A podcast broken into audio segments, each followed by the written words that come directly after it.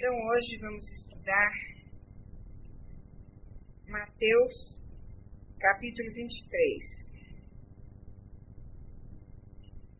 Então Jesus falou aos discípulos e à multidão.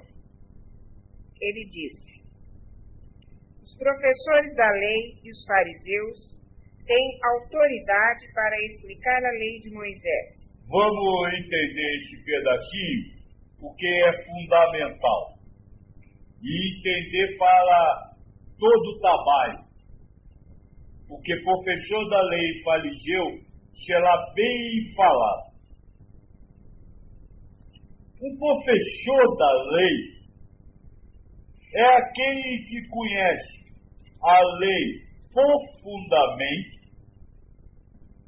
e a ensina aos outros.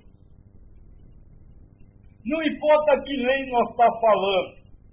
Pode ser a lei religiosa, pode ser a lei dos homos, pode ser a lei da, de uma sociedade, pode ser a lei da cultura, a lei da ética, qualquer lei. O professor é aquele que ensina essa lei ao pote. Dentro do nosso estudo de hoje, dentro da mensagem do Cristo, nós vamos estudar também como professor da lei o ser humano. Porque o ser humano possui verdade. E a sua verdade para ele é uma lei. Ela precisa estar ocorrendo ela precisa acontecer a sua verdade. Então, são padrões, são normas, são leis que ele segue. Assim, cada ser humano é um professor da lei. É alguém que quer ensinar o outro o que é certo e o que é errado de ser feito. O segundo termo que o Cristo usou são os fariseus. Para quem não sabe, fariseu era um partido. Fala direito, filha. Partido. Isso. Um partido dos judeus. Naquele tempo, não havia política. A religião era política. Então, o partido dos fariseus é, na verdade, uma corrente filosófica dentro da religião judaica. E esse partido, ou essa corrente, tinha uma. Como se fala? Uma característica de apego profundo à letra da lei. Para eles, só valia o que estava escrito na lei. Se Moisés falou que tinha que apedrejar, para eles tinha que apedrejar, não teria desculpa. Se Moisés falou que não podia de tocar na mulher quando estava menstruada, não podia. Era lei. Então, professor da lei e fariseu é quase que sinônimo. São espíritos que acreditam numa lei cegamente e a querem impor aos E Jesus Cristo diz: os professores da lei e os fariseus têm autoridade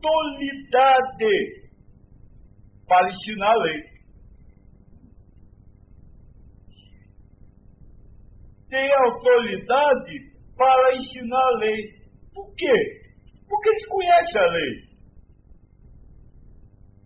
Eles conhecem os textos sagrados de cabo a rabo. o lixo ele pode chitar.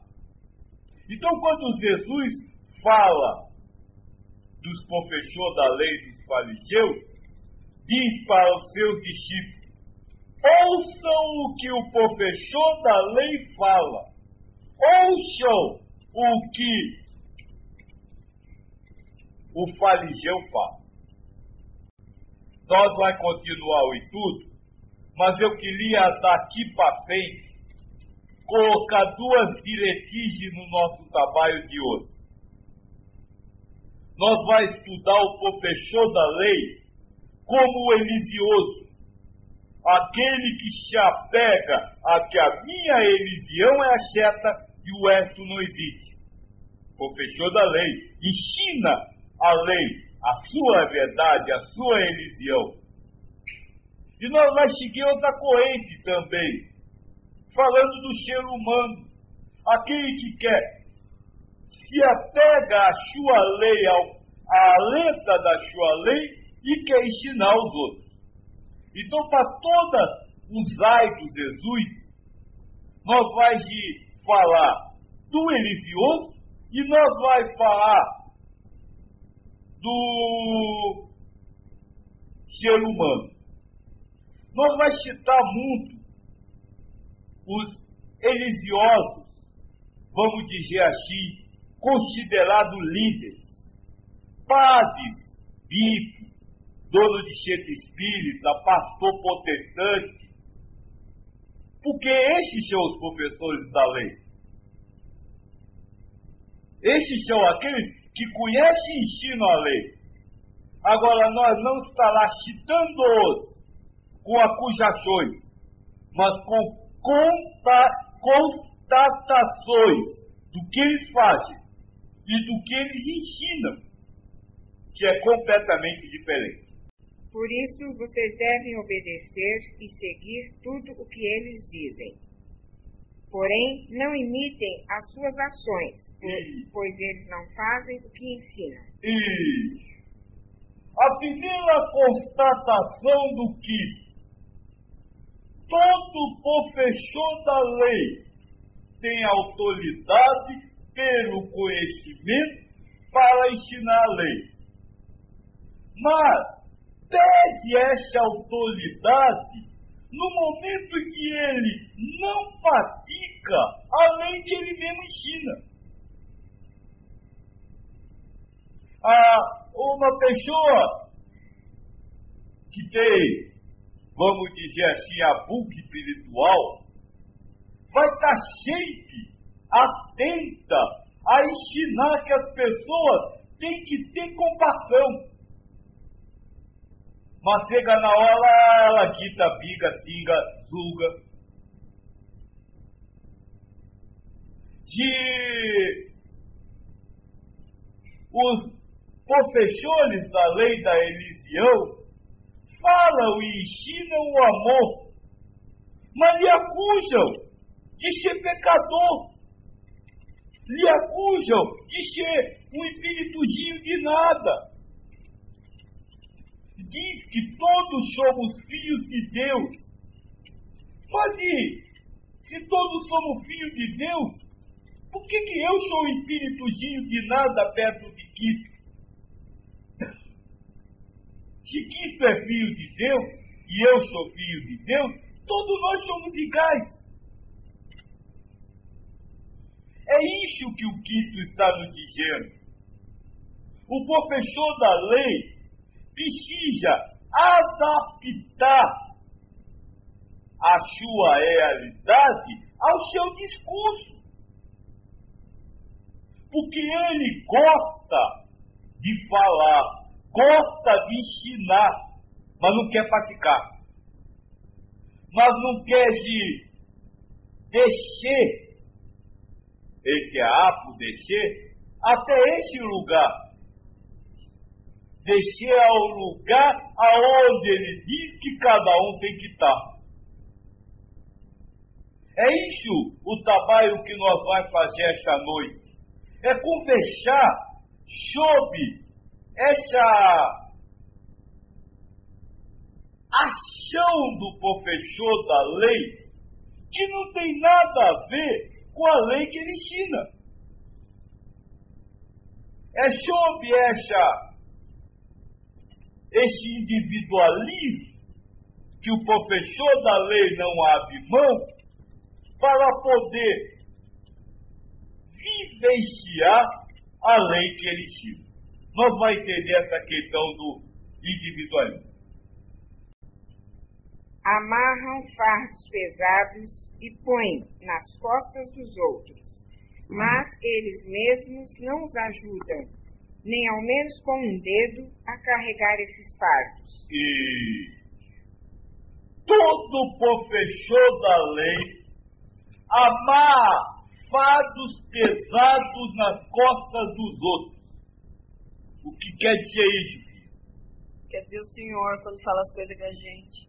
Não. O que quer dizer isso? E eles falam que nós temos que fazer, mas não, não nos ensinam como fazer. Mas o que é este fardo pesado? As obrigações, as leis. Isso. As obrigações. A responsabilidade. O professor da lei está sempre zelando obrigações para os outros. Ele está sempre guiando obrigação para o próximo. Mas não ajuda este próximo a realizar essa obrigação nem com o dedo. Isso é o que Cristo ensina. Todo professor da lei tem o direito de ensinar a lei, mas não tem o direito de colocar obrigações nos outros. Por quê? Porque cada espírito tem o livre-arbítrio que Deus lhe deu. E o professor da lei que quer colocar uma obrigação no ombro dos outros, de estar tá querendo roubar algo que Deus deu ao outro. Quando o professor da lei diz, você para estar certo tem que fazer isso, é por quê? Porque eu tenho que fazer. Se Deus me deu o livre-arbítrio de até se eu quiser ficar sentado o tempo inteiro, porque eu sou obrigado a fazer. Porque você acha? E quando não faz, vem a crítica, vem a acusação, você não peça, você não vale nada, você não sabe fazer nada, você não faz nada nessa vida. É isso que o Cristo está dizendo quando fala que o professor da lei amar obrigações dos outros.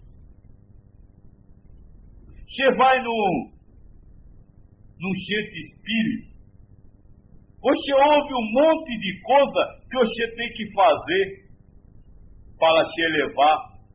Vai na igreja católica, se tem que fazer um monte de coisa.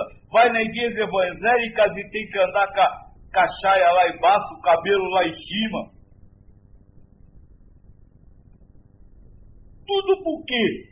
Porque um professor da lei obriga você a fazer. E quem disse que você tem que fazer? Quem disse que você tem que se elevar? É livre-arbítrio, é opção sua. O professor da lei não pode falar. E o professor da lei ser humano? Esse eu acho que fica mais fácil de ver, né? Cada vez que vocês dizem com a pessoa, você tem que fazer isso, você está sendo um professor da lei. Cada vez que você quer obrigar alguém a realizar uma tarefa, você está sendo um professor da lei. E ainda diz que faz isso por amor. Amor a quem? A você. Amor a você porque você é um professor da lei, você quer que a verdade fusa a sua verdade, para você se sentir feliz. Isso não é individualismo? E o que seria não ajudar a carregar nem com dedo? O professor da lei ensina a lei, cria a obrigação e depois se transforma num juiz para saber se a lei foi cumprida direitinho. Em nenhum momento o professor da lei ensina a lei que a obrigação e lhe abaixa e diz: Eu vou fazer com você. Ele que a lei zela a obrigação e sai. E volta depois para saber se está tudo certo. É, filho. É essa a visão do ser humano. É essa a visão daqueles que possuem leis. Ele obriga a pessoa a fazer, mas não ajuda ela de jeito nenhum. Não é ajudar fisicamente, é ajudar sentimentalmente. É estar tá junto com a pessoa. Olha, você precisa fazer isso hoje. Eu vou com você. Vamos lá. Vamos nós dois. Vamos ver se, se juntos nós conseguimos. Isso é não ser professor da lei. Isso é ter uma lei, é ensiná-lo uma lei e auxiliar as pessoas a cumprirem aquela lei. Este você deve ouvir e seguir. Mas aquele que simplesmente lhe diz o que você tem que fazer está na posição de juiz para lhe cobrar resultados, já é de perto. Porque se você sair, ele arranja lá outra cobaia para o fazer dele. Porque, na verdade, o professor da lei é um senhor de escravo. Ele escravija os outros dentro do, che, do seu individualismo, zelando obrigações para que o outro cumpra por A, B, C ou D motivos. E aí esse professor da lei pode se sentir feliz. Viu só como eu sou importante? Eu disse para fazer e está feito. É essa a posição. É esse o ensinamento do Cristo. E que eu acho que vocês se, se conhecem e neste momento estão lembrando de muita gente assim, né? Isso, lembrem mesmo. Mas não acuse, senão vocês vão ser professor da lei. Diga que ele é assim, ele precisa do meu amor eu preciso amá-lo para que ele mude. É isso.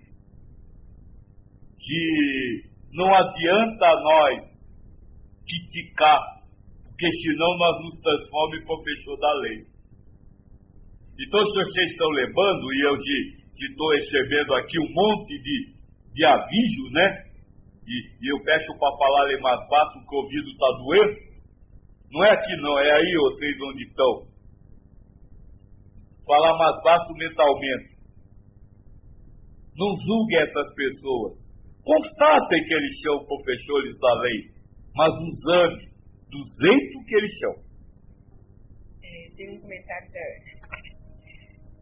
Kim, às vezes eu me pergunto se nós sabemos realmente amar, se não é só uma aceitação da situação ou da pessoa ser de determinado jeito. Eu acho que a aceitação é o começo para aprender a amar. A aceitação ainda não é o objetivo final, mas é o caminho para aprender a amar. Sim, vocês ainda não conseguem amar, vocês ainda estão presos na aceitação. Alguns, outros nem isso. E alguns, algumas vezes e outras vezes não. Luiz, Kim, acredito que nós fomos educados desde criança a ser um professor da lei. dentro de casa, dentro da escola, dentro do trabalho. É só o julgamento de tudo que ocorre. Agora temos que mudar tudo. Mas isso é o objetivo da vida. Você foi criado com todas essas leis para poder promover sua reforma íntima, quebrar todas as leis. Então, então vamos passar ao próximo item.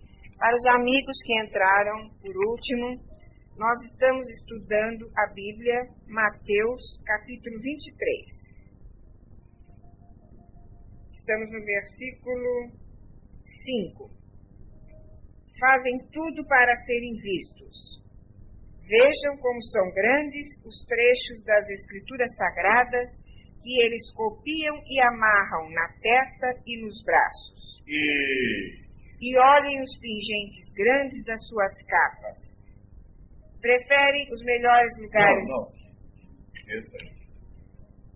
Vamos primeiro falar dos, dos textos da Bíblia. Os sacerdotes, professores da lei, no tempo do Cristo, tinham por hábito copiar pedaços da Bíblia e pergaminhos e prender nas roupas. Com isso, eles afirmavam que eles possuíam o conhecimento daquele pedaço. Isso é tradição até hoje. Os judeus até hoje enterram na porta da casa um pedacinho da Bíblia. Não da Bíblia, né? Da tola, que para eles a Bíblia se chama tola. Agora, nós hoje não tem mais esse hábito. Mas o ensinamento do Cristo é universal, vale para todos os tempos. Os professores da lei de hoje não mais amaram nas suas vestes a, os textos bíblicos ou os textos da lei, mas eles citam constantemente esses temas para mostrar o quanto sabem das coisas. Então, a, o ensinamento do Cristo ainda está vivo. Porque o professor da lei é aquele que gosta de citar a lei para mostrar o quanto ele sabe. O professor da lei é aquele que gosta de discursar para mostrar o quanto ele sabe. Não é para ajudar o outro, é para ser visto, para ser empalado. Não é para transmitir ensinamentos, para conversar, para tocar ideias. Não, ele sabe aquilo. E os outros têm que passar a orelha para aquilo. É a questão da cultura. O professor da lei é o culto. Ele sabe tudo. É uma estante cheia de livros na cabeça. Cita todos eles de cabo a rabo. Mas se faz isso para ganhar fama. Não faz isso com a intenção de ajudar, mas faz isso para demonstrar o quanto ele é sábio, o quanto ele sabe. E a partir daí, poder ter a, falsa ascensão moral para colocar a obrigação nos outros. É esse o ensinamento do Cristo.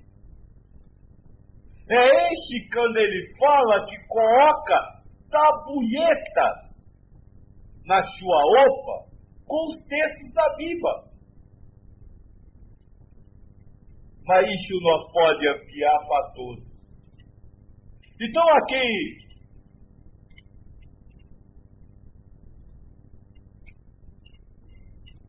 aquele que gosta muito de citar a Bíblia, de mostrar o canto é culto, e principalmente de apontar o eu dos outros, quando se fala da lei que ele é chato, esse é o professor da lei. É alguém que deve ser ouvido, mas não seguido. É alguém que você precisa aprender, mas não se transformar em discípulo. Porque senão ele vai lhe amarrar o fato pesado e não vai lhe ajudar nem com uma mão. Este no caso do religioso. E no caso do ser humano? Quem é via?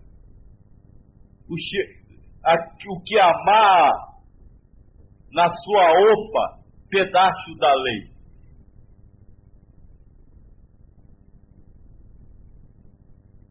É todo aquele que diz, eu sei, você não sabe nada. É aquele que diz que sabe, por exemplo, o lugar do copo. É aquele, por exemplo, que diz que sabe o que é uma casa arrumada. É aquele, por exemplo, que diz para o outro que ele que não conhece as coisas. Esse é o professor da lei. E ao agir assim, automaticamente ele vai tirar obrigação para os outros. Porque ele quer mostrar o quanto ele sabe. Ele quer mostrar o quanto ele é importante. Se não for nele, a casa jamais estará arrumada. Se não for nele, o copo jamais estará no lugar. Se não for nele, jamais ninguém estará bem vestido. É isso que o Cristo está nos ensinando. É isso que nós precisamos parar de fazer. Parar de dizer, eu sei qual é o lugar das coisas. Eu sei o que tem que ser feito. Eu sei como chegar das coisas.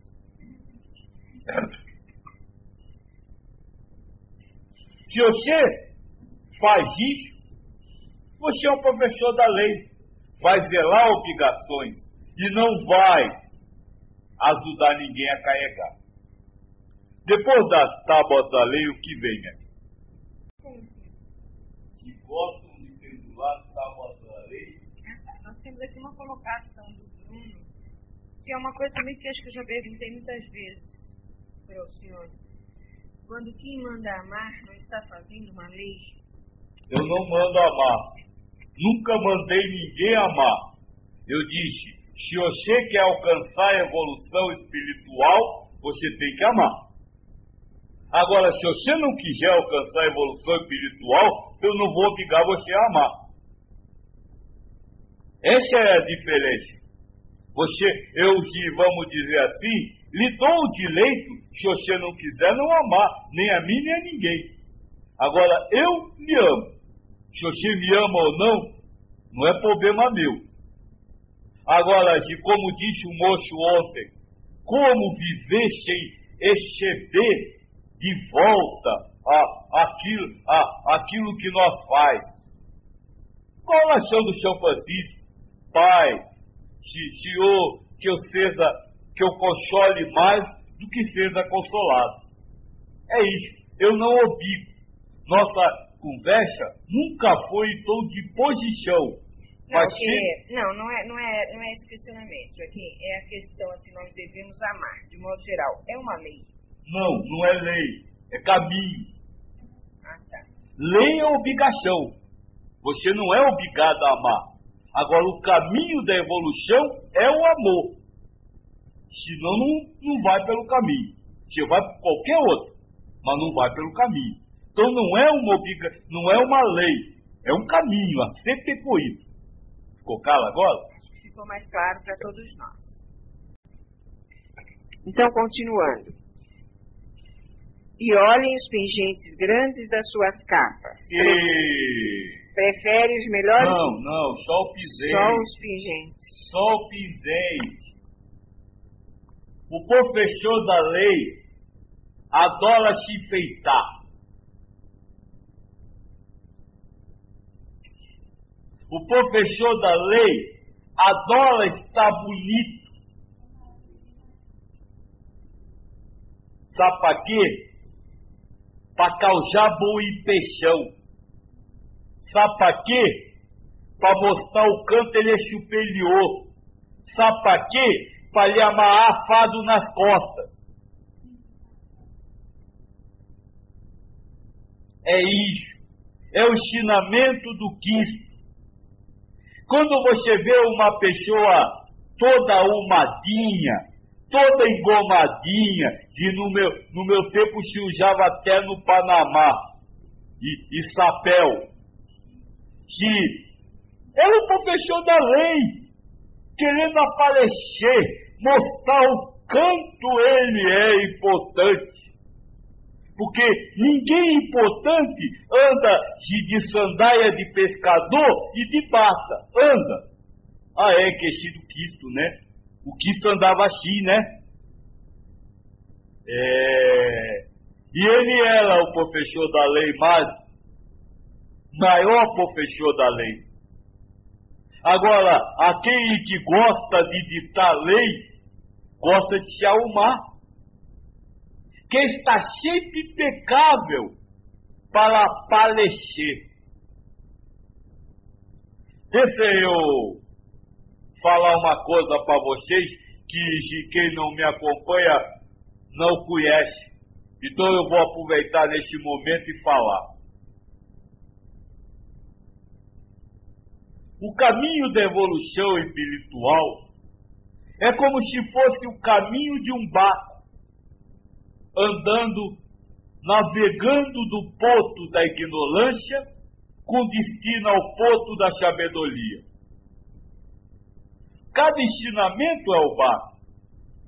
Os ensinamentos são barco.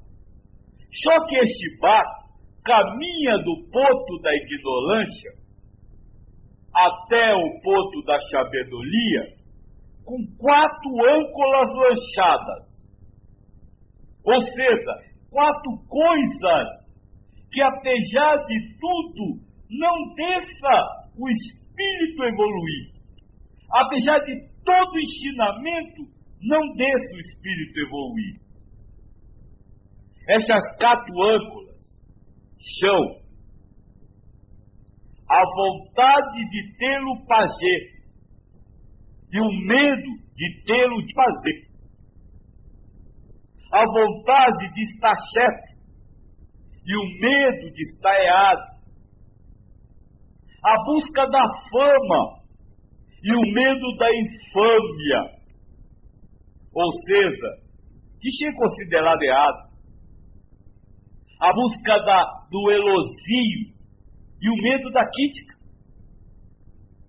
Essa, essas quatro âncoras não deixam o espírito alcançar o ponto da sabedoria. E quando ele lutar para ter pajé, ele vai ter medo do desfazer. Vai lutar pelo pajé, pelo medo do desfazer. E aí ele se vai ficar preso no meio do mar. Enquanto ele quiser estar certo, ele vai ter medo de ser apontado como errado. E aí ele vai ficar no meio do mar. E enquanto ele quiser ser famoso, ele vai ter medo da infâmia. E vai fazer de tudo para ser famoso.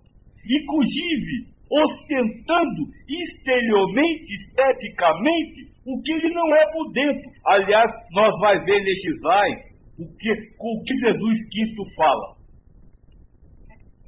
E vai estar sempre querendo ser elogiado. Vai ter medo da, da infâmia, da crítica. Muitos dizem que a crítica auxilia, mas quem diz isso não quer ser criticado. E quando é criticado, acusa o outro. Então, se, se não houver liberdade dessas quatro âncoras, se vocês não quebrarem essas quatro âncoras, desçarem ela no mar, não chega. Não chega a lugar nenhum. E o professor da lei é ancolado nessas quatro âncoras. Mateus capítulo 23, versículo 6. Prefere os melhores lugares nas festas? Oh. Oh. Os professores da lei preferem os melhores lugares na festa. O que quer dizer isso, minha filha? É um, é um lugar de destaque? E o professor da lei não aceita passar, como se fala, filha, sem ser conhecido? Não se, incógnito. Difícil, O professor da lei não aceita passar incógnito. Ele quer a posição de destaque, aonde quer que ele esteja. Ele não aceita ser mais um, mas ele quer ser o principal. Esse é o professor da lei. É aquele que bate nos peitos para dizer: Eu sou responsável por tudo isso. Eu sou o dono disso aqui. Eu sei. Esse é o professor da lei. Ele faz questão de colocar para fora, como nós falou, das tabuletas, tudo que ele sabe.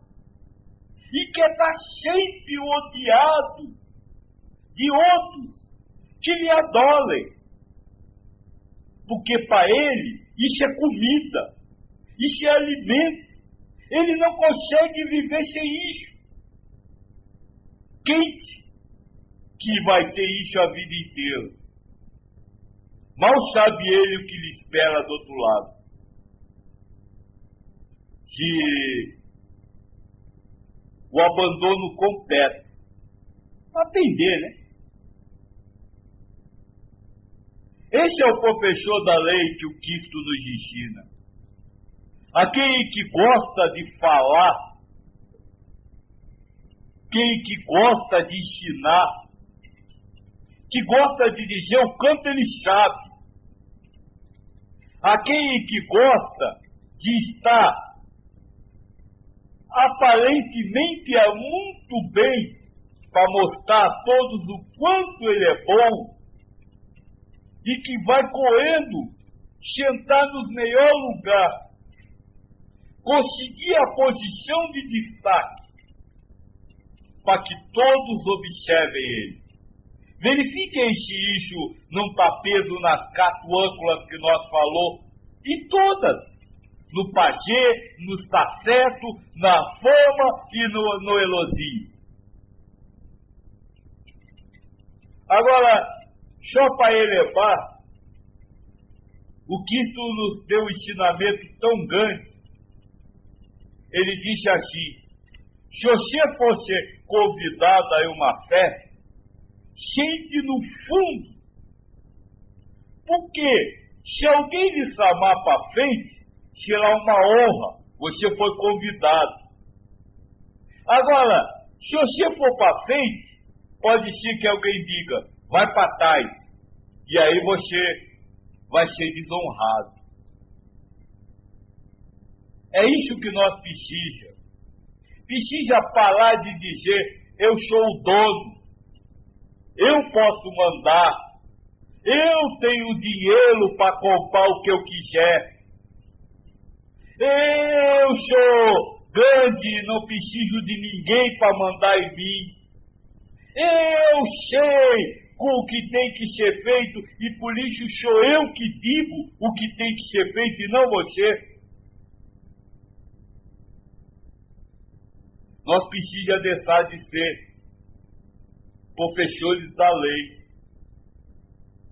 Porque essa função na vida não nos garante um destino muito bom depois da vida, não, viu?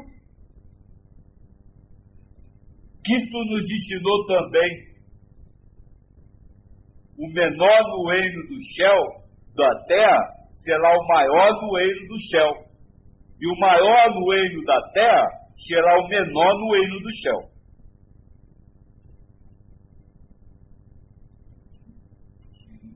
Não tem nem comentário não, é?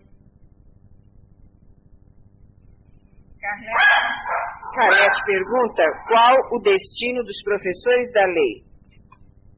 Um bal, para ele poder se libertar de todo este, este poder, de tudo isso. E lá para o bal. É, Carlete não entendeu, pai. O destino do professor da lei é um bal, aonde ele será tratado como mínimo para aprender o quanto ele fez com os outros. Prefere os melhores lugares nas festas, que Joaquim já comentou, e os lugares de honra nas casas de oração. E... É a mesma coisa, né?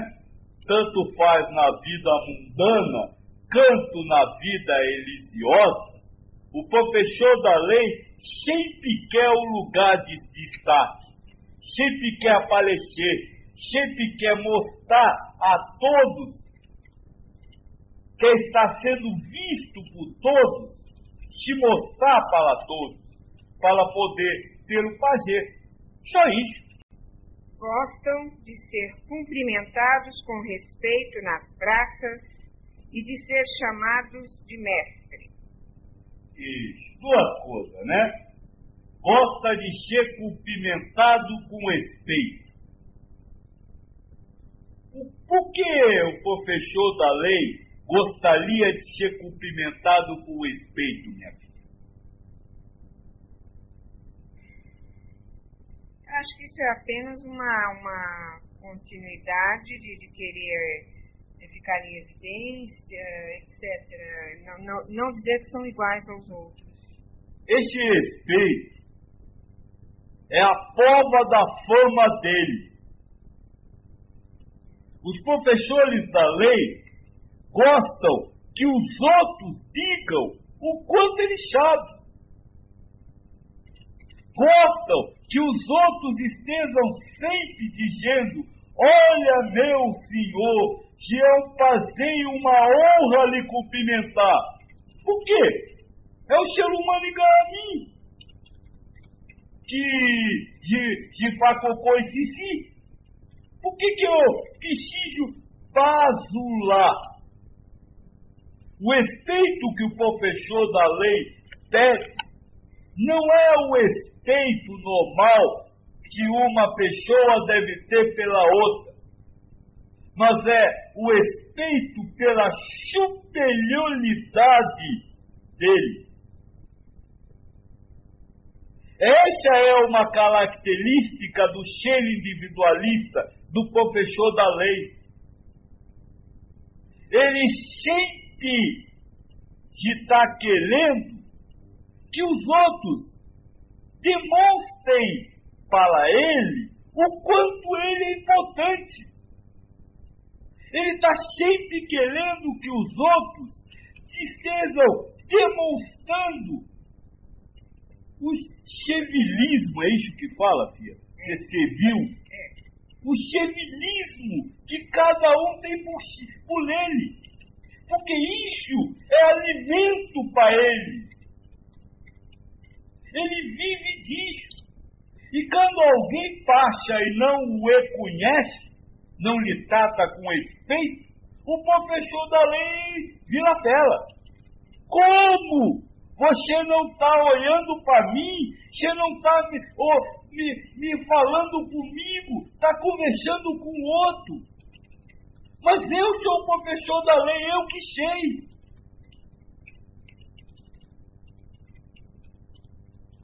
É isso.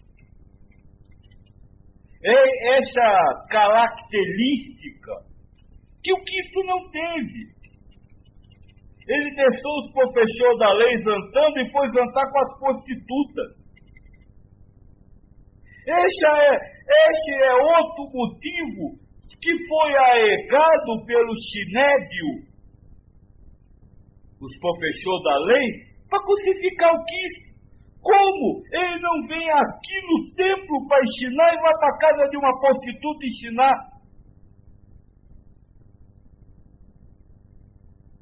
Joia, aquele que diz que o Cristo cumpriu lei, nunca entendeu a Bíblia.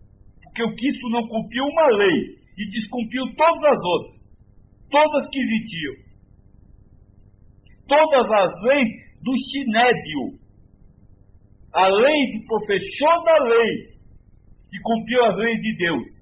Amou a todos e a Deus acima de todas as coisas. Essa é a única lei que existe. E que não é uma lei, é um caminho que você pode escolher. Então nós precisamos falar com isso. Parar de cobrar dos outros a, como se pode dizer, a adolação a si. Parar de cobrar dos outros que tem que lhe servir, que tem que ter respeito porque você sabe. Não é esse o caminho que leva a Deus, não.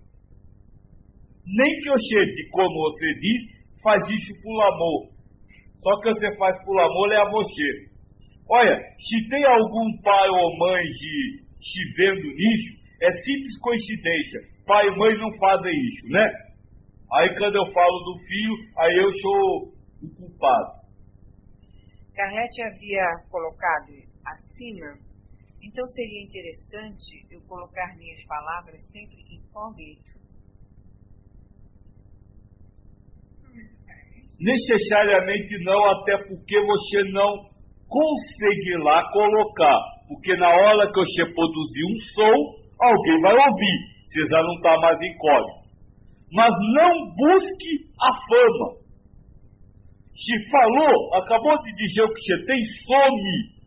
Não fique esperando todo mundo correr em volta de você. Olha, gostei muito, foi muito. Ó, Gando, tá me ouvindo?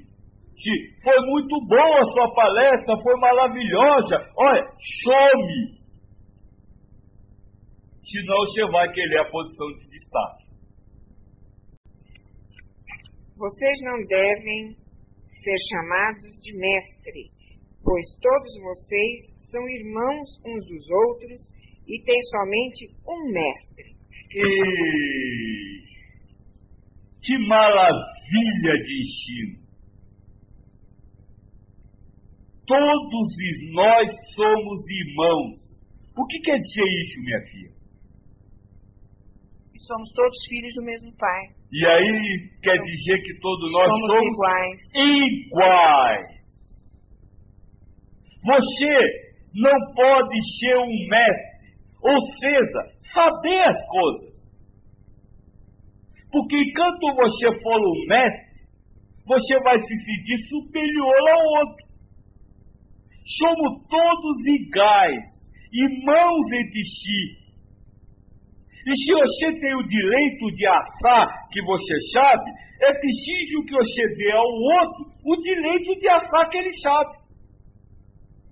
Se ele não faz do jeito que você fala, é porque ele fez do jeito que ele achava. Se ele não fez o que você falou, é porque ele achava que não tinha que fazer. E por que você não dá a ele o direito de não fazer? Porque você quer ser mestre. Mas o que se ensinou? Nós temos um mestre. Todos nós temos um mestre. Quem seria esse mestre, minha filha? Jesus? Não. Deus? Deus. É quem sabe a verdade. É o professor da lei real. Ele conhece a realidade das coisas. Ele é o dono da verdade absoluta. E quando você diz, eu sei como se faz isso, você está querendo ser o Deus. Você está roubando de Deus o seu poder. Ilusoriamente é calo, né? Mas é isso que faz uma pessoa que garante que sabe alguma coisa.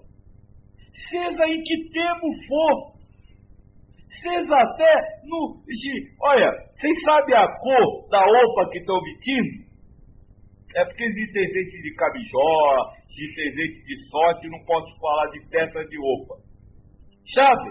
São deuses. É isso. Você sabe a cor, você é Deus. Porque você sabe, você quer ser mestre, mestre das cores. Eu vejo todas. Não importa o que seja, declare a sua incompetência de saber. Abra mão da sua maestria para poder entregar o comando a quem realmente sabe. Deus.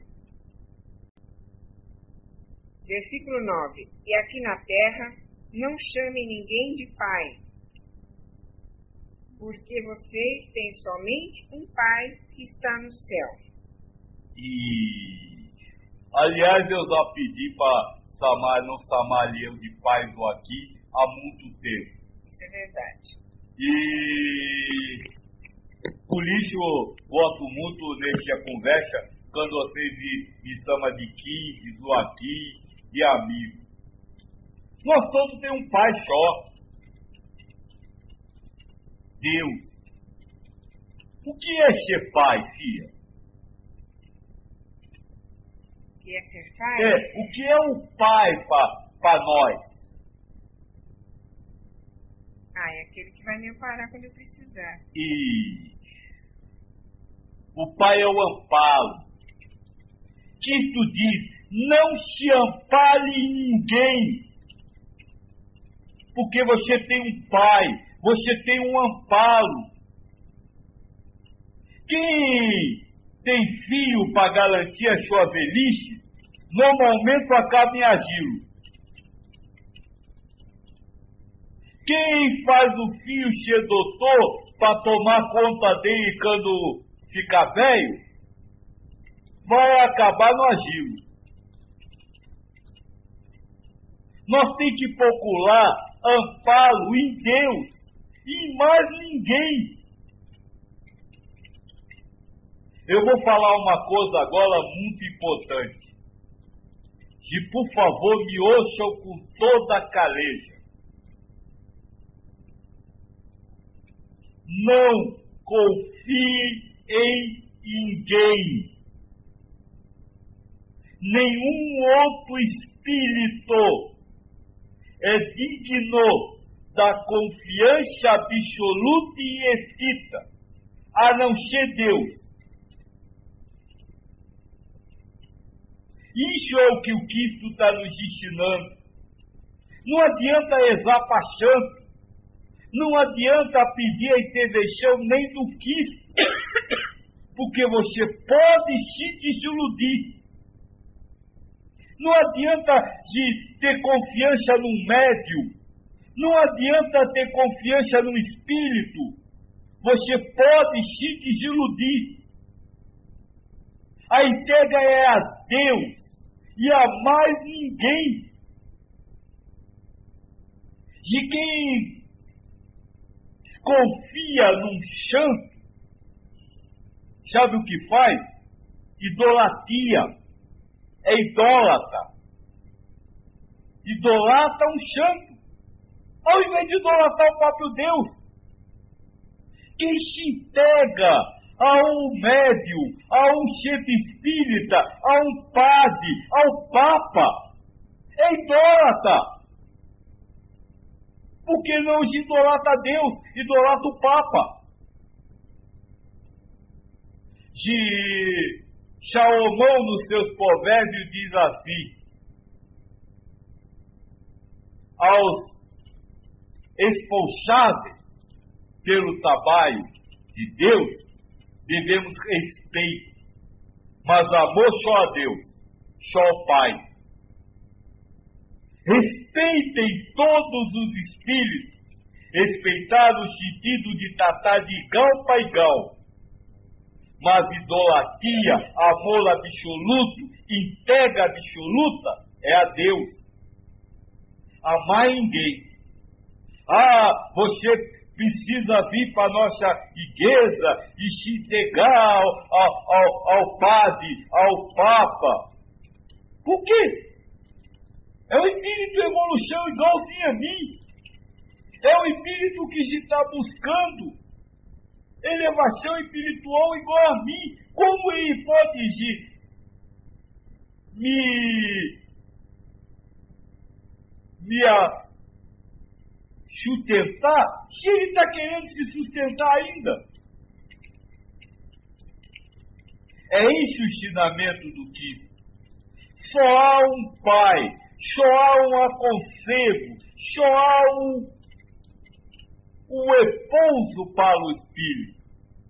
E é por isso que Cristo ensina assim: as raposas e as aves têm os seus ninhos para descansar, mas o ser humano não tem aonde encostar sua cabeça.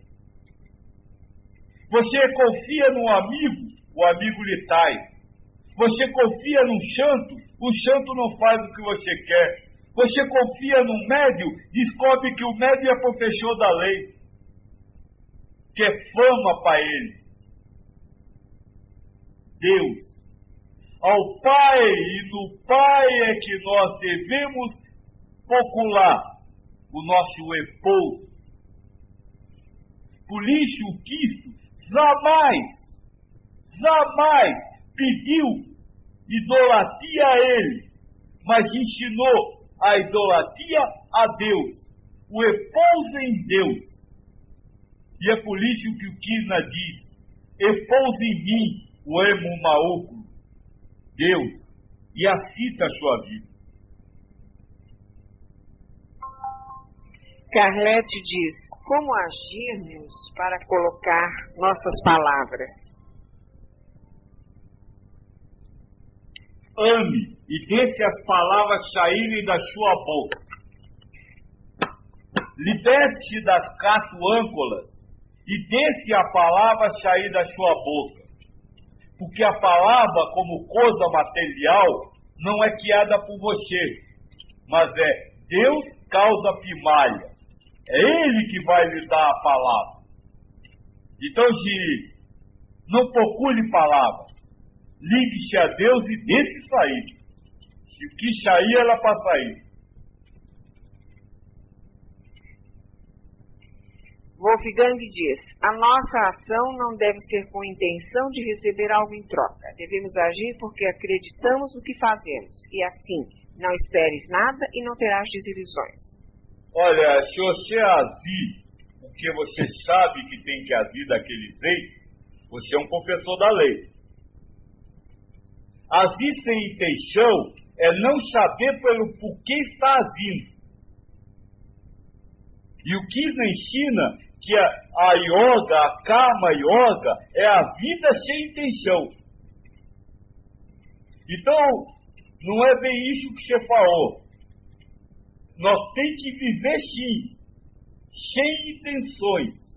Por que, que você falou isso? Não sei. Para que, que você falou? Não sei. O que vai resultar disso? Não sei. E quando você tiver verdade, você tem intenções. Eu falei isso porque eu acho certo.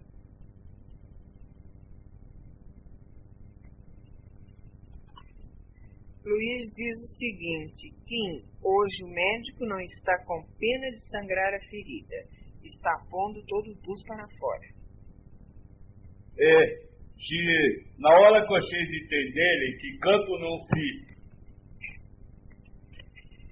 se, se está aí o abscesso que está pulgando, jamais vai haver cura, vocês vão continuar alijando a cabecinha dos outros e as suas e não vão evoluir. É por isso que eu estou, não hoje, né? Que essa semana. Espera amanhã, eu acho que amanhã ainda vai ser pior nem devem ser chamados de líder, porque vocês têm um líder, o Messias. E só existe uma liderança. Que ele é o líder de toda a espiritualidade que vive no planeta Terra. Então o Papa não é líder de nada. É subordinado aqui. O dono do chefe espírita não é líder de nada. É subordinado aqui. Agora, o que será ser subordinado a Cristo, minha filha? Segui-lo incondicionalmente. Isso. Eu sou o caminho, eu sou a luz, eu sou a vida.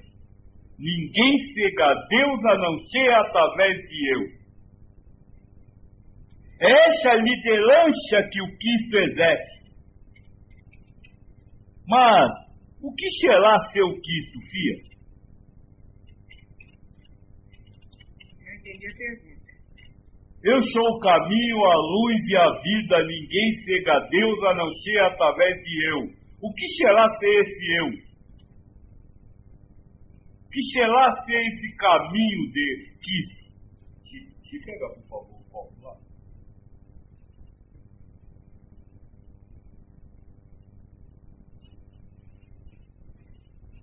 É viver a vida. Ser Cristo, seguir a liderança do Cristo, é viver como Cristo viveu.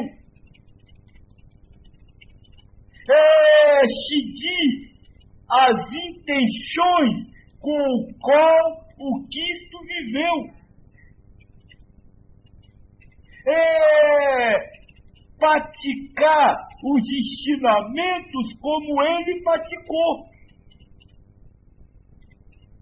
Que me desculpe o Papa, mas ele não pode ser subordinado de Deus morando em um castelo.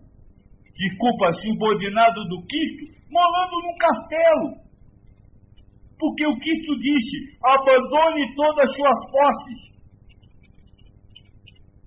Que me desculpem os religiosos, mas enquanto eles não se saírem dos seus castelos enfeitados, sejam centros, templos ou igrejas, e irem para a rua, de esquina em esquina, não serão Cristo. Não serão, não seguirão a liderança do Cristo. É isso que o Cristo nos ensina. Se nós quer deixar de ser professor da lei, nós temos que aceitar a liderança do Cristo. Ou seja, nós temos que colocar em prática, como ele colocou, todos, todos os ensinamentos. Não é colocar em prática apenas o que você quer ou o que você gosta. Ou colocar em prática aquilo que você acha que está certo. Seguir a liderança do Cristo. Este é o caminho que leva a Deus. E seguir a liderança do Cristo é isso. É viver como ele viveu, nos mínimos detalhes. Ou seja, a cada segundo perguntar assim: o que será que Cristo falia neste momento? O que será que Cristo, como ele agiria neste momento? Qual ensinamento pode ser aplicado neste momento da minha vida?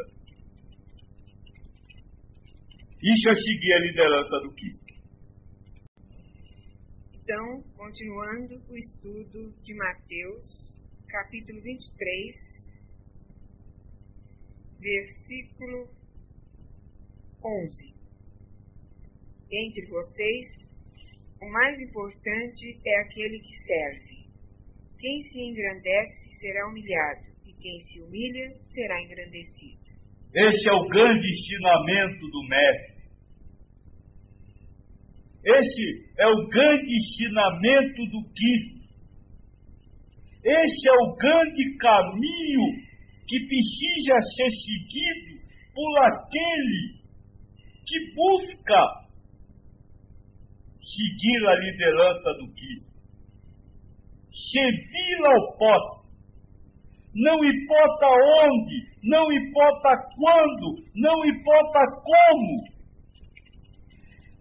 Rasgar o peito e tirar de dentro de si todas as verdades, tirar de dentro de si todos os desejos, tirar de dentro de si todo o individualismo, para que esteja sempre ponto para servir o outro.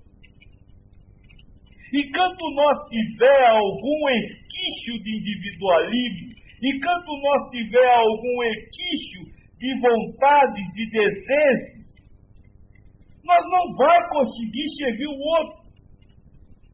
Nós não vai conseguir servir ao próximo. E quando nós não serve ao próximo, só tem um caminho: se servir do próximo. Não existem outras opções neste mundo. Ou eu sirvo ao próximo, ou eu simplesmente me sirvo do próximo para ser feliz. Servir ao próximo é fazer pelo próximo e não fazer porque você quer servir e não fazer para que você tenha a satisfação de ter servido mas é fazer. Você quer me bater? Me bata. Você quer me xingar? Me xingue. Você quer deixar de fazer o que eu digo que é certo? Deixe. Eu estarei lhe servindo. E é para isso que eu nasci. Porque quem serve nessa vida, porque quem serve ao próximo, será servido no outro mundo. No outro mundo que não é depois da morte, mas é de depois da transformação, depois da elevação espiritual. Não mais servido em satisfação, em desejo, em fazer, em fama, em glória, mas servido amorosamente. Terá suas feridas lambidas, terá suas dores apagadas. Isso é servir ao próximo. Isso é o motivo de nós estar nessa vida. E aquele que segue a liderança de Cristo, aquele que tem Deus como mestre e como pai, não abusa de ninguém. Vocês falam muito estupro. Mas você quer mais estupro do que qualquer professor da lei faz? Estupra a vontade dos outros. Estupra a, a, a felicidade dos outros. É, é um estupro. Eu sei o que está certo, cala a boca você. Vocês falam muito em, em não matar mas o que o professor da lei faz? Mata o outro. Mata a, a individualidade do próximo quando quer transformar ele em cópia de si mesmo. Não aceitem outra liderança que não Deus. Porque toda outra liderança quererá lhe transformar conforme o seu próprio desejo. E para isso lhe dará responsabilidades. E não ajudará você a carregar.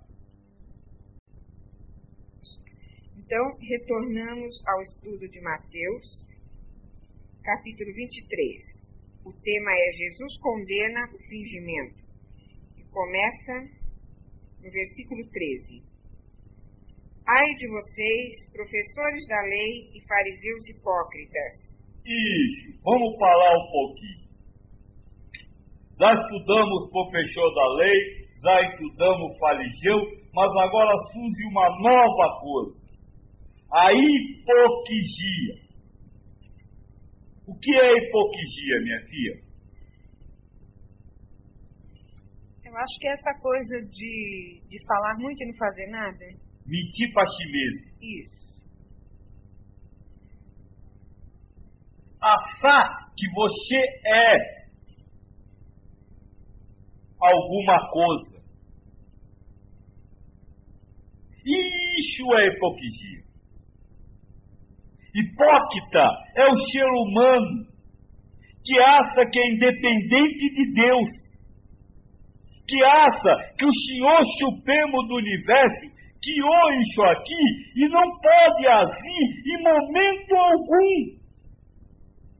Tem que se submeter aos caprichos de vocês. É, é isso, se submeter aos caprichos.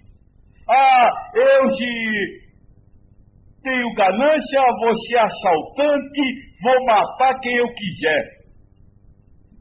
Hipócrita. Você acha que o, o Filho de Deus não vai estar protegido pelo Pai? Você acha que Deus vai zelar um filho e vai depois dizer para você assim: faça o que você quiser com ele. Eu não estou nem aí. Isso é a posição de Deus? Hipócrita é você quando não vê que o seu desejo não foi atendido, que a sua lei não foi cumprida, não por, pelo outro, mas por Deus. E que quando você quita, piga, acusa o Filho de Deus, você está pigando e acusando o próprio Deus. Professores da lei, Deus é tudo, e tudo é Deus. Sabe a minhoca que mora embaixo da terra? É Deus. Não pode ser usada para o seu prazer de matar os peixes. Sabe o rio que corre? É Deus. Não pode ser usado simplesmente porque você quer morar numa cidade e tem que ter lugar para jogar o esgoto. Sabe o ar que você expila quando está brigando com os outros? É Deus. Você está usando Deus para brigar, difamar, para matar, estupar o Filho de Deus. Senhores professores da lei, a única coisa que o Espírito deve fazer é amar. Amar todos. Não é amar a quem ele acha que está certo. Não é amar aquele que cumpre o que você quer, mas é amar a todos, indistintamente. Aqueles que seguem a sua lei, ou aqueles que não seguem a sua lei. Como disse o Cristo, Abaixar o amigo é fácil. Eu quero ver cumprimentar o inimigo. Esse é o papel daquele que não segue a sua lei. Ele não é um pecador, não. Ele é uma prova para o professor da lei, para ver se ele vai colocar em prática aquilo tudo que ele vou usar uma palavra, me desculpem, mas é isso mesmo, vomita. aqueles que são os pecadores, que não cumprem os mandamentos da lei, não são, como eu posso dizer, não são o diabo, não, senhores professores da lei.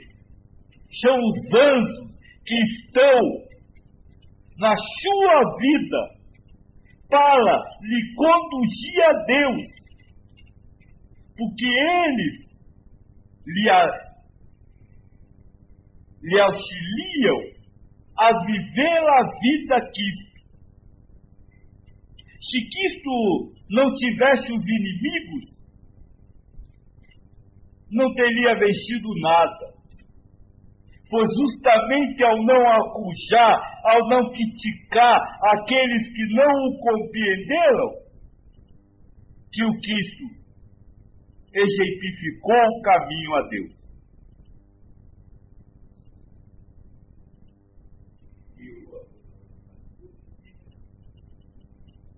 É, Brás havia dito, mas antes um ateu sensato do que um crente hipócrita, é do apóstolo Paulo. E olha, deixa eu dizer uma coisa. Se você amar a todos, você não precisa nem acreditar em Deus. Deus não, quando Deus diz assim, amar a Deus acima de todas as coisas, nós vamos falar disso amanhã, sobre o Natal. Ele não quer basulação, não. Ele diz: este caminho, o amor a Deus acima de todas as coisas, não é a basulação a Deus, mas o amor a Deus sobre todas as coisas é o caminho para se alcançar a evolução espiritual. Eu agora vou aqui a ler o, os ai do Jesus direto, viu? Agora vocês vão compreender um pouco mais tudo que nós falou. Então eu vou repetir o início. Ai de vocês, professores da lei e fariseus hipócritas, pois fecham a porta do reino do céu aos outros, mas vocês mesmos não entram nem deixam entrar o que estão querendo. Ai de vocês, professores da lei e fariseus hipócritas, pois atravessam os mares e viajam por todas as terras para procurarem converter uma pessoa à sua religião. E quando conseguem, tornam essa pessoa duas vezes mais merecedora do inferno do que vocês mesmos. Ai de vocês, guias cegos, pois ensinam assim: se alguém jurar pelo templo, não é obrigado a cumprir o juramento mas se alguém jurar pelo ouro do templo, então é obrigado a cumprir o que jurou. Só para explicar esse pedaço, porque o Edson é muito tranquilo. Zular pelo templo é zular por Deus. Zular pelo ouro do templo é zular pela materialidade. É essa a explicação. Tolos e cegos, qual é mais importante, o ouro ou o templo que santifica? O ouro? O, a vida material ou o Deus que santifica a vida material? Sim. A, a, a Deus santifica a vida material através da causa primária. Se, se, tudo que acontece é Deus que faz acontecer, então tudo que acontece é santificado, porque Deus é santo. Vocês também ensinam isto. Se alguém jurar pelo altar, não é obrigado a cumprir o juramento, mas se jurar pela oferta que está no altar, então fica obrigado a cumprir o que jurou. De novo, o altar simbolizando Deus e a oferta simbolizando a materialidade, a matéria, a vida material. Cegos, qual é mais importante, a oferta ou o altar santifica a oferta. Por isso é mais importante, a sua oração ou Deus, que santifica a sua oração? A sua meditação. Olha, tem muita gente que medita sem buscar Deus. Porque ele acha que o santo é meditar. Mas a meditação não é santa. Santa é o Deus. Que, que é a meditação? Por isso, quando alguém jura pelo altar, está jurando por ele e por todas as ofertas que estão em cima dele. Quando alguém jura pelo templo, está jurando pelo templo e por Deus, que está ali. E quando alguém jura pelo céu, está jurando pelo trono de Deus e pelo próprio Deus, que está sentado nele. Ou seja, tudo que você faz na vida se reflete no superior. Tudo que você faz na vida vem de cima para baixo. É santo, é santificado, tudo que alguém faz durante a encarnação é santificado. Até o que vocês chamam de coisas bestas. Ah, e o banheiro é santificado? É, é santo. Porque Deus faz você ir ao banheiro. Não é a barriga nem a água. Se roubar o outro é santo, é, roubar o outro é santificado. Porque é Deus que faz o ladrão roubar daquele que precisa e merece ser roubado. Ai de vocês, professores da lei e fariseus hipócritas, pois dão a Deus a décima parte, até mesmo da hortelã, da erva doce e do cominho, mas deixam de obedecer aos ensinamentos mais importantes da lei, como a justiça, a bondade e a obediência a Deus. A justiça com Deus, dar a Ele o seu devido lugar. A bondade com Deus, amar a todos acima de todas as coisas. É isso. É isso que vocês deixam de fazer. Seja como seta básica para dar para os outros. Mas e não amo a Deus, causa primária de todas as coisas. Seja vão aos templos fazer oração, mas não amam a Deus, causa primária de todas as coisas. É isso que o nosso líder nos ensina, hein? Vocês deviam fazer essas coisas sem desprezar aquelas. Guia cegos, coam um mosquito, mas engolem um camelo.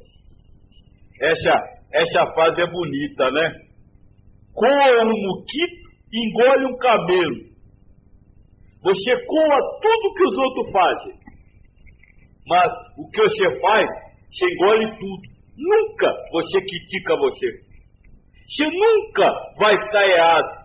O que o outro faz, pelo menor que seja, você pula em cima. Mas o que você faz, você quer que respeitem você. Você quer que tenham compaixão de você. Você quer que tenham bondade com você. Aos queridos amigos que entraram há pouco, boa noite. Nós estamos terminando o estudo da Bíblia, Mateus 23.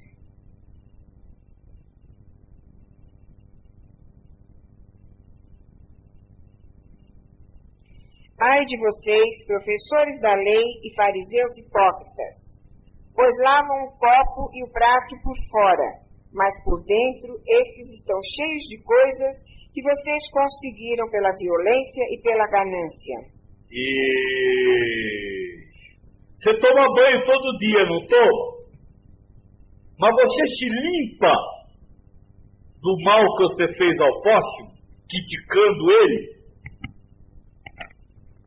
Você se limpa da adulação que você recebe porque você impõe obrigações aos outros?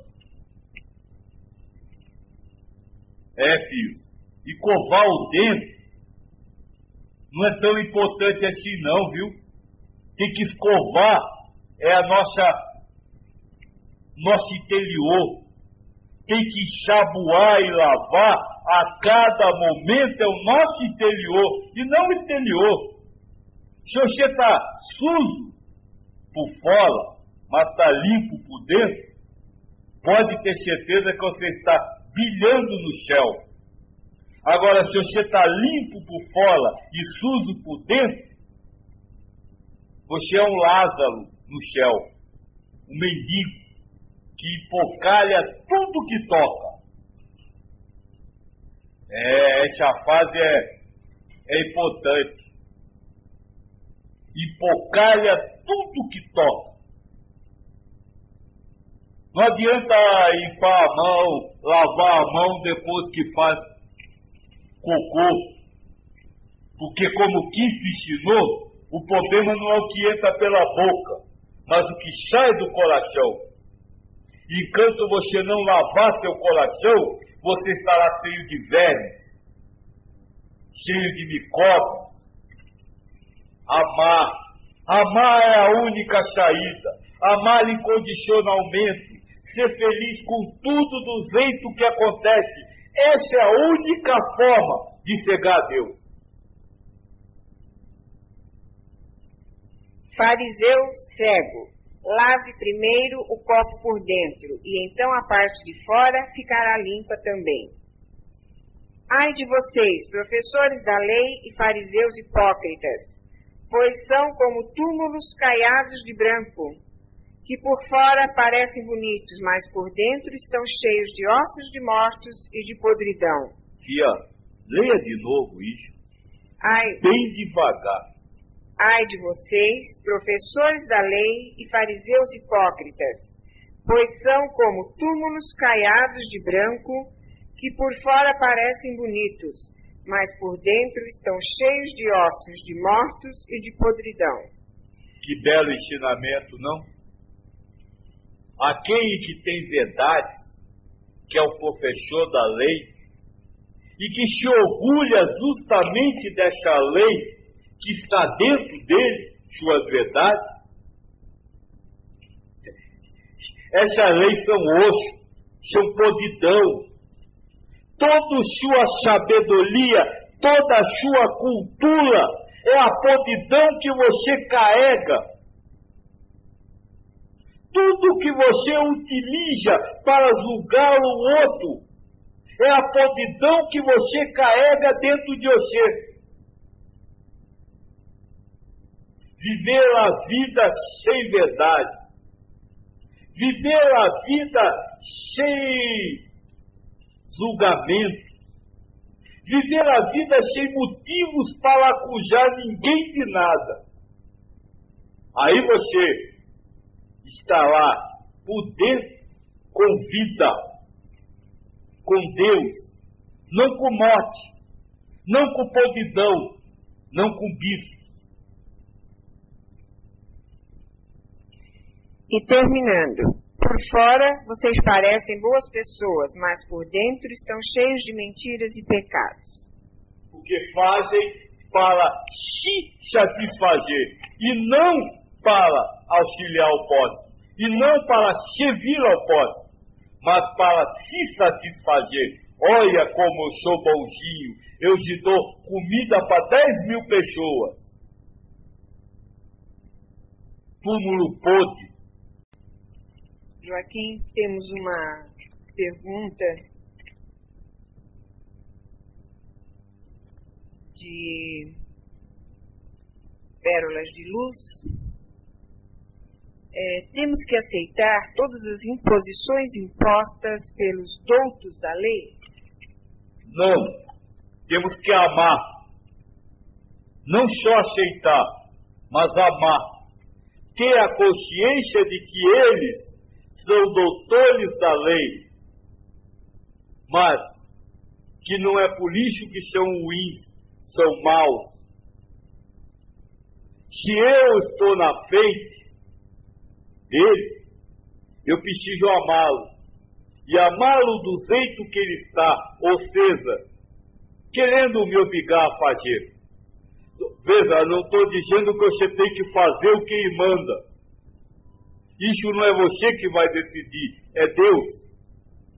O que eu quero dizer é que você não deve criticá-lo por querer mandar em você. O que eu quero dizer é que você não deve condená-lo porque ele está condenando você.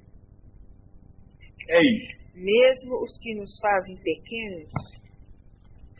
Olha, graças a Deus eu sou pequeno, porque eu serei grande no reino do céu. Quanto mais lhe apequenarem, mais ame eles, que mais eles estão lhe ajudando a conquistar o seu lugar no céu. Se você quer ser grande na terra, reconhecido na terra, não será reconhecido no céu.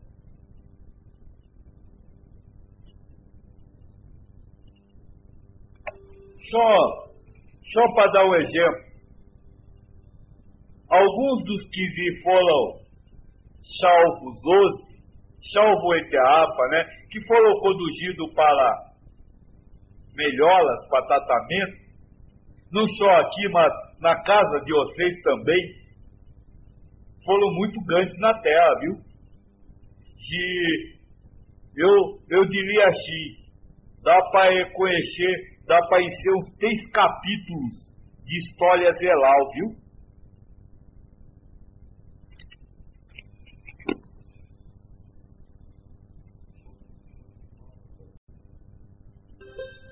Filhos, eu vi toda noite e costumo dar boa noite.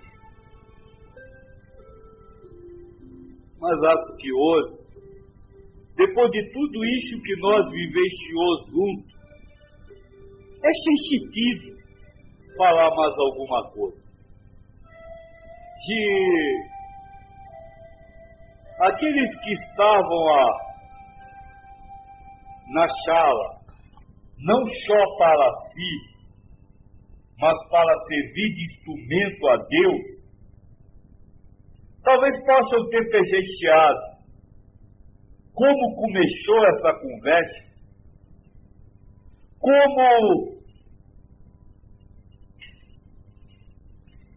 estava o clima na hora do início? E como acabou. Posso dizer a vocês que graças a esse amor que vocês mantiveram firmes durante o trabalho, mesmo sendo acochados, muitos irmãos foram encaminhados. Foram encaminhados para recomeçar uma nova existência. Infelizmente para esses, não há mais tempo de reencarnação nesse planeta. Mas eles estão conscientes disso e aguardam ansiosamente o, o início do processo de reencarnação no próximo planeta para lutarem pela sua liberdade para lutarem pela sua felicidade, para lutarem pela sua elevação espiritual. Foi uma festa. O final foi uma festa. De grandiosa. Eu queria deixar isso bem claro para vocês, não para dizer nós fez, eu fiz, ou a espiritualidade fez, mas para dizer, vocês fizeram isso. De, não sei nem se a FIA percebeu aqui, mas de, até eu sou lei, de espíritos que vieram até o altar espiritual que nós temos aqui, para entregar à liderança de Deus. Obrigado a vocês por ter nos auxiliado e ter proporcionado que nós pudéssemos realizar esse trabalho, viu? Que o Pai esteja sempre presente na vida de vocês. Graças a Deus.